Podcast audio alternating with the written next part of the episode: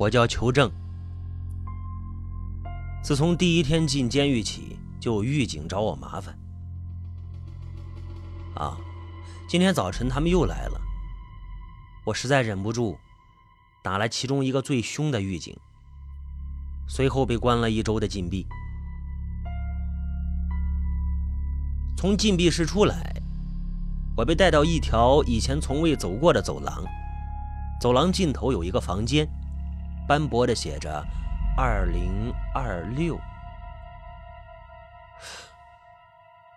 一阵寒气从后背窜起，我猛然想到这几个数字代表的含义：“二零二六，疯子吃肉，三三九，我不去，我不进去！”我挣扎着要往外跑，铁门轰隆一声关死了。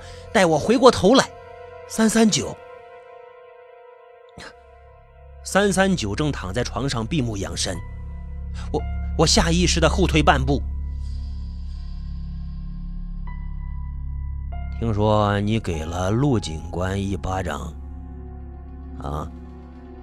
三三九睁开眼，看着我说道：“做得好，我很欣赏你。”啊啊！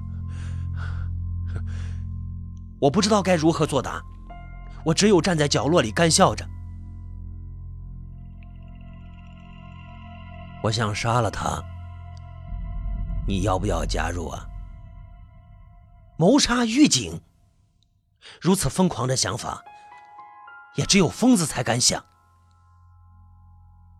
听说他刚进黑岛监狱，就跟领导囚徒大闹了一场。那个时候他还没疯呢，后来暴动平息，他被单独关在了二零二六号牢房里。而在二零二六号牢房，才是三三九疯狂到让人们谈虎色变的开始。有一阵子，这个三三九喜欢上了音乐，于是他没日没夜的唱歌，惹恼了附近几间牢房的囚犯。其中一个骂得最凶，叫嚣着出了牢房要弄死三三九全家。随后，在一次防火演习当中呢，三三九用牙刷捅死了那个人，之后还吮吸他颈动脉的血。我法医验尸的时候，怎么也找不到死者左手的无名指和尾指，传说是被三三九给吃掉了。于是才有了流传在黑岛监狱的传说：“二零二六，疯子吃肉。”三三九见我不吭声，问道：“你新来的？几号？”愣了片刻，我收回嘴边的求证，对他说道：“七八九。”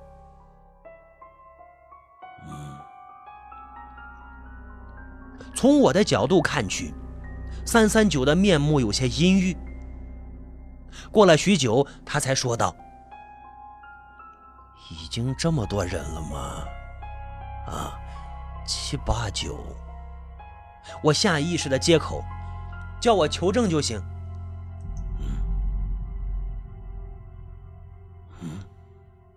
三三九猛然抬头，死死的盯着我。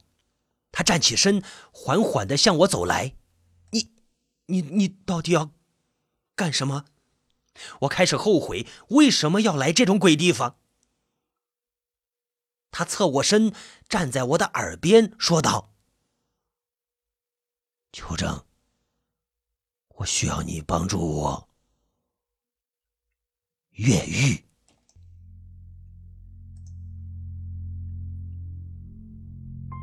三三九拉我坐在冷硬的床板上，强迫我接受他说出黑岛秘闻。我不是疯子，我是无辜的。三三九注视着我的眼睛。不光是我，这里所有的囚犯都是无辜的。我，我尽量的克制着，不让自己鄙夷的神情流露出来。犯人会是无辜的？哈哈，我装出很感兴趣的模样。怎么会呀？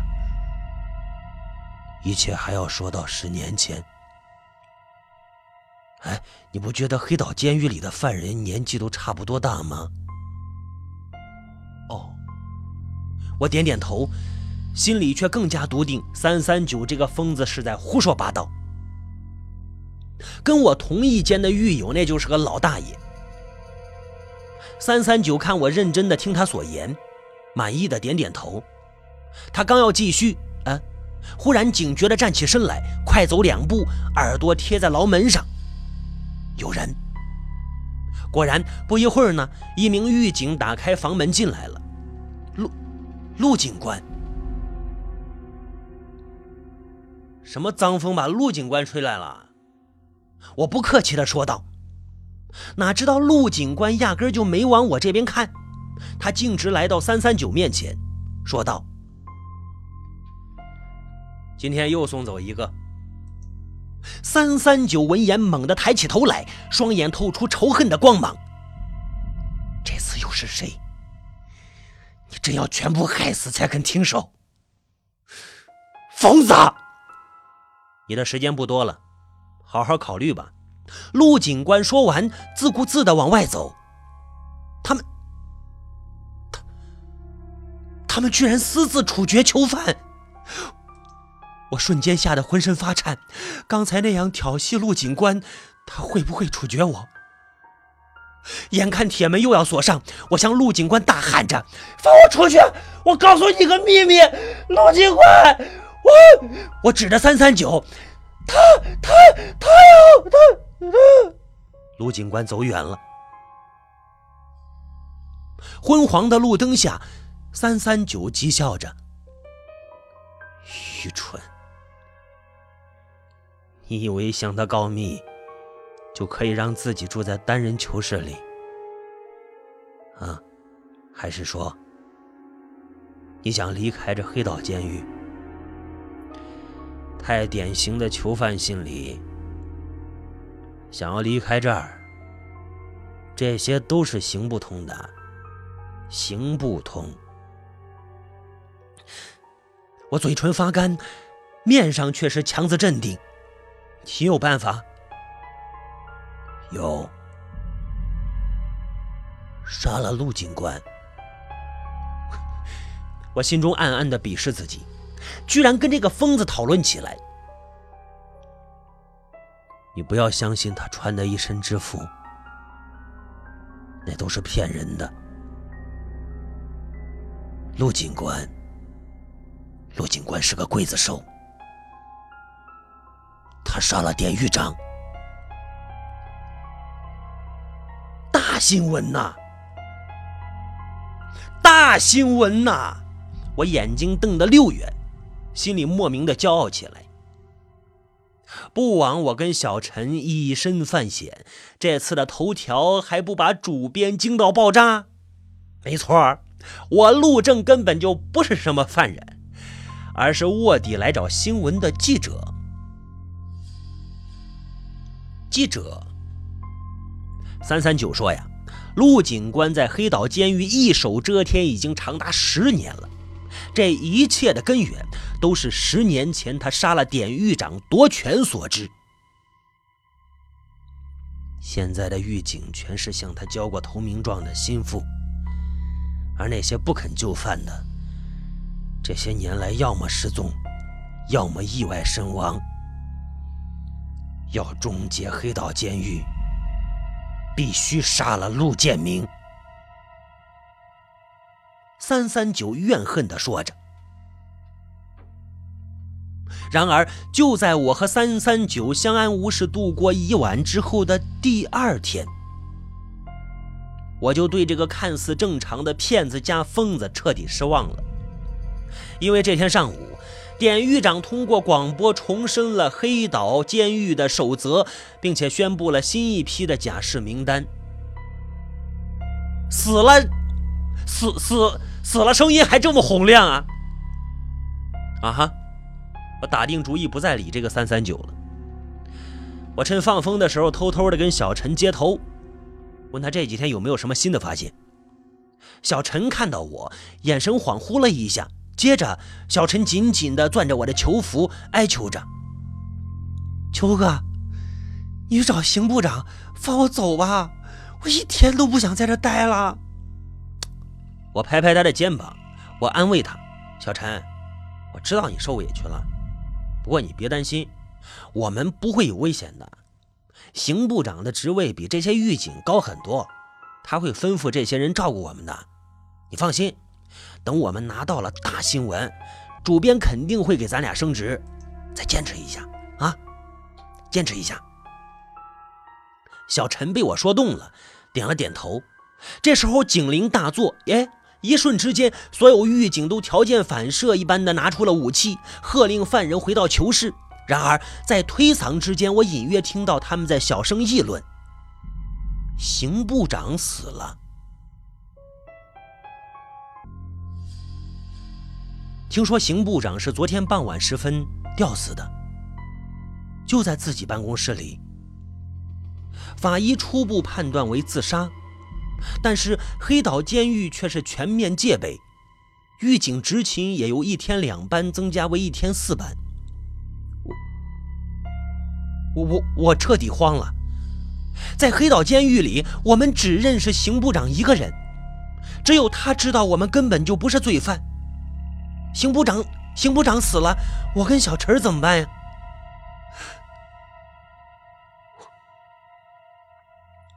你认识邢部长吗？就是今天死那个。你知不知道他跟谁关系最好？裘正，你有些慌啊。你在想什么呀？三三九反问我。邢部长自从黑岛监狱建立以来，就一直负责内勤采买。当年在陆建明暴乱时，也是保持中立。不过，我却知道他跟典狱长关系最好，因为他是典狱长最早的一批学生。学学生。典狱长死后，邢部长一直隐忍不发，保全自己。这次应该是哪出了差错，被陆建明发现了吧？他昨天过来，不就是向我炫耀，又消灭了一个敌人吗？等等等，等等！我打断了三九九，我问道：“上午典狱长还广播了假释名单的，你怎么一直说他死了？”那份名单十年前就拟好了。这、这、这、这又是怎么回事？我忽然感觉，不对，不对，这黑岛监狱里处处充满了诡异。这到底是，这到底是什么地方？这里，三三九好像看穿了我，他说道：“这里根本就不是监狱。十年前，这里叫做黑岛社会心理研究院。你听说过路西法效应吗？”啊，我点头。这个涉及到恶的本质的研究非常著名。难道，难道你们重现了路西法效应的实验过程？没错。三三九苦笑一声说道：“唯一的区别是，他们只持续了五天的实验，因为陆建明。”我们整整持续了十年。路西法效应，我感觉脊背发凉。若真是如此，这些人恐怕真的都疯了。路西法实验，简而言之，就是将大学生志愿者分成各项数据平均的两组，分别假扮狱警和假扮囚犯，以此来探究社会环境对人的行为究竟会产生何种程度的影响。斯坦福大学的实验持续了五天，就因假扮狱警的大学生凌虐囚犯而终止了。变态！这个实这个实验谁设计的？我我要见他，我要让他终止实验。你还不明白吗？三三九看了我一眼。设计实验的就是典狱长，我们社会心理研究院的院长陈教授。陈教授当年一心想完善路西法实验，不但招募了很多的志愿者，还建立了监狱系统，更完善的监狱系统。比如，他十年前就录制好了定期假释名单。然而，实验刚开始，他就发现扮演狱警的学生完全沉溺了进去，用手中的权力肆意的凌辱囚犯。然而，还没等陈教授停止实验，以陆建明为首的狱警就已经占了绝大多数。他们甚至掌握了黑岛监狱的大部分的器械。所以，陈教授在陆建明的暴乱当中被被他杀了。啊，是。我只感觉眼前是一片的黑暗，怎么办？要要怎么样才能离开这里？你之前说杀了陆建明就能离开黑岛监狱，是真的吗？是真的吗？几天之后，三三九打探清楚了陆建明的当值时间，随即我们拟定出了一份杀戮计划。三三九用牙刷在墙上比划着：“这里是操场，这里是陆建明巡视的路线。”当他两点十分走到拐角的时候，我们就把他引到这个位置。那牙刷柄重重地顿了一下，三三九继续道：“我把他引过来，在我们争执的时候，你负责把你的手跟他的腰带扣在一起。大庭广众之下，陆建明一定不会解腰带。而离这个位置最近的一间屋子就是档案室，我们在那儿杀掉陆建明，然后放出囚犯，黑岛监狱。”就解放了。然而，当我跟小陈说起这个时，他却对这个计划表示了质疑。秋哥，秋哥，那个三三九说的这么轻松，要是陆建明真的这么好杀，他怎么还被关了十年啊？秋哥，不，我摆摆手，跟小陈说道。那是因为他之前没有帮手。你想想看，这里的犯人被折磨的连自己是谁都忘了，不说别人，你自己才来这里几天，不是也差点以为七九零才是你的本名吗？呃，啊啊！小陈疑惑的点了点头。所以呢，只有我，只有我求证始终记得我们不是犯人，而三三九也正是因为我的清醒才让我帮他。秋哥，我还是不太放心你。嗯，我拍了拍小陈的肩膀。没再说什么。这天显得格外的漫长，终于挨到了下午两点，一切都如三三九所料。我将陆建明和我铐在一起，把他引向了档案室。然而意外还是发生了。就在三三九躲进档案室之后，陆建明踹了我一脚，啊！然后掏出了另一把钥匙，打开了手铐。你们两个想暗算我？他推搡着我进了屋。你忍了十年，也按耐不住了。想学刑部长？陆建明环顾四周，没看到三三九的身影。他继续说道：“可惜，你找的盟友太废物了。这几天放风，他总盯着我的腰看。如果不是脑子有病。”谁猜不到是在对手铐跟钥匙动心思呀？我根本就没想跟任何人结盟。今天我就要跟你同归于尽。突然之间，档案室的灯灭了，一片漆黑。紧接着，我听到了一阵打斗之声。突然，我身子一麻，啊啊啊！我就失去了知觉。当我醒来之后，发现自己还在档案室里，灯亮着，陆建明和三三九瘫倒在两堆纸箱子上面，两个人气喘吁吁，都是满身伤痕。你终于醒了，快去杀了他，杀了他，我们就成功了。杀了他！三三九狂喜着。我慢慢的走到陆建明的面前，他的脸阴沉如水。他盯着我，突然嘲弄道：“你想杀我？啊？你看看那边，！”顺着他的指示，我看到另一堆纸箱后面，一个人趴着，身下一大滩的鲜血，旁边扔着一把带血的水果刀。小陈，小陈！我悲愤莫名，拿起了刀，咆哮着：“你居然杀了小陈！小陈什么都不知道，我要宰了你！”等等，陆建明平静地说道。用你所剩无几的智慧想一想，他怎么会在这儿？他在这儿妨碍了谁设局？另外，你去看看他的左手，不知道你有没有听说过黑道监狱的传说？二零二六，疯子吃肉，什么？我蹲在小陈的身前，赫然发现他左手的无名指和尾指都不见了，断指处鲜血淋漓。这是怎么回事？这是……我看着三三九，他，他不是我的盟友吗？我早就跟他说起过自己还有小陈的身份，他又怎么会……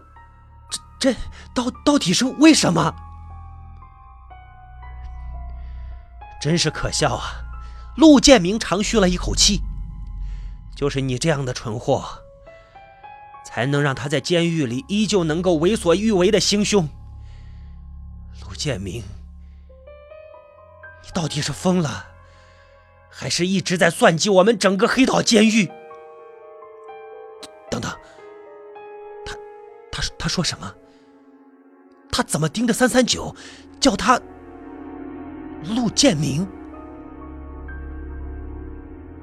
陆警官望着我，他是不是告诉你我叫陆建明？那你问问他叫什么？三三九色然道：“我是三三九。”脑海当中某个引线轰然爆炸，我盯着他质问道：“你不是三三九？你到底是谁？”然而，三三九说出了一个似是而非的名字：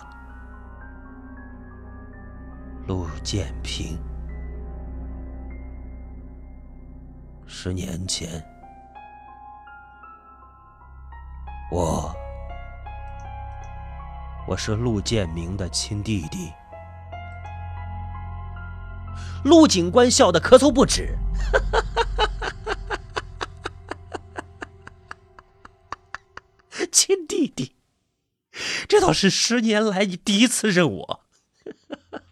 档案档案室里有电脑，你去刷我的身份证去看一下，到底到底我们俩谁是陆建明，谁是陆建平？罪犯编号三三九，姓名陆建明，性别男，年龄二十六岁。接着，我从陆警官口中听到了关于黑岛监狱的另一个版本。这里真的是一所监狱，而他的弟弟三三九，因为犯了谋杀罪被关在这里等待枪决。然而就在执行枪决的前夕，三三九疯了，他以此逃过了死刑，改为无期徒刑。他编造了黑岛社会心理研究院的故事，并在十年间用这种方法害死了多名囚犯。看到我把刀刃调转了方向，三三九摇头大叫着：“不是这样的，那些档案都是陆建明伪造的。求证，我才二十六岁啊！如果这里真的是监狱，哪有未成年就被判处死刑的？”然而，不知道为什么，我就是不想去听他的解释。我转过身来，慢慢的走向他。只是，只是，只是头为什么忽然变得很，很沉，很很很很沉，很很沉。档案室里灯火通明，陆警官将三三九扶起来。两人来到一个头发花白的老人面前，陆警官说道：“陈教授，第四个样本结束，实验者已经被送回户籍所在地了。如果求证在，他会发现这个陈教授正是他最早的狱友，而陈教授身边正是上吊身亡的邢部长。邢部长一边敲字一边说道：“辛苦你们了，尤其是小陆，那把刀差点掉到你腿上。下次呀，还是用道具刀吧。”“没事的，邢老师，道具刀质感太差了。”三三九笑着。跟先前神经质的样子截然相反，最辛苦的人还在那边躺着呢，该不是睡着了吧？鬼扯啊！你身上湿哒哒的，能睡着啊？小陈爬起来，把满是血迹的衣服脱下来，正色道：“啊，这个样本是什么结果？”正在分析。陈教授看了小陈一眼，啊，跟上一个选择相同。都是主观上忽略了逻辑的细节，朝对自己有利的环境进行心理构建。简而言之呢，他变坏了。人到底是什么时候变坏的？也许就在转身的一瞬间。陆警官的理由并不严谨。然而，他所代表的监狱权威让求证一瞬间推翻了前途未卜的杀戮计划，转而选择了最保险的投奔靠山计划。陈教授说道：“这半年以来都是你们变换身份去搜寻实验样本，辛苦了。之后我们轮换着来吧。”小陈摇了摇头：“大家演这个故事已经越来越熟练了，再换难免还要磨合。再说。”疯子的故事必须由我做受害者。他举起了天生残缺的左手。爸，我不会被这些角色影响到日常心理状态的，你放心吧。三三九忽然模仿着求证的声音说道：“小陈，咱们的新闻搜集的怎么样了？就快好了。”条件反射的一刹那，所有人心中都震了一下。自己在研究别人，可是在这虚拟的地狱中，自己离路西法还有多远呢？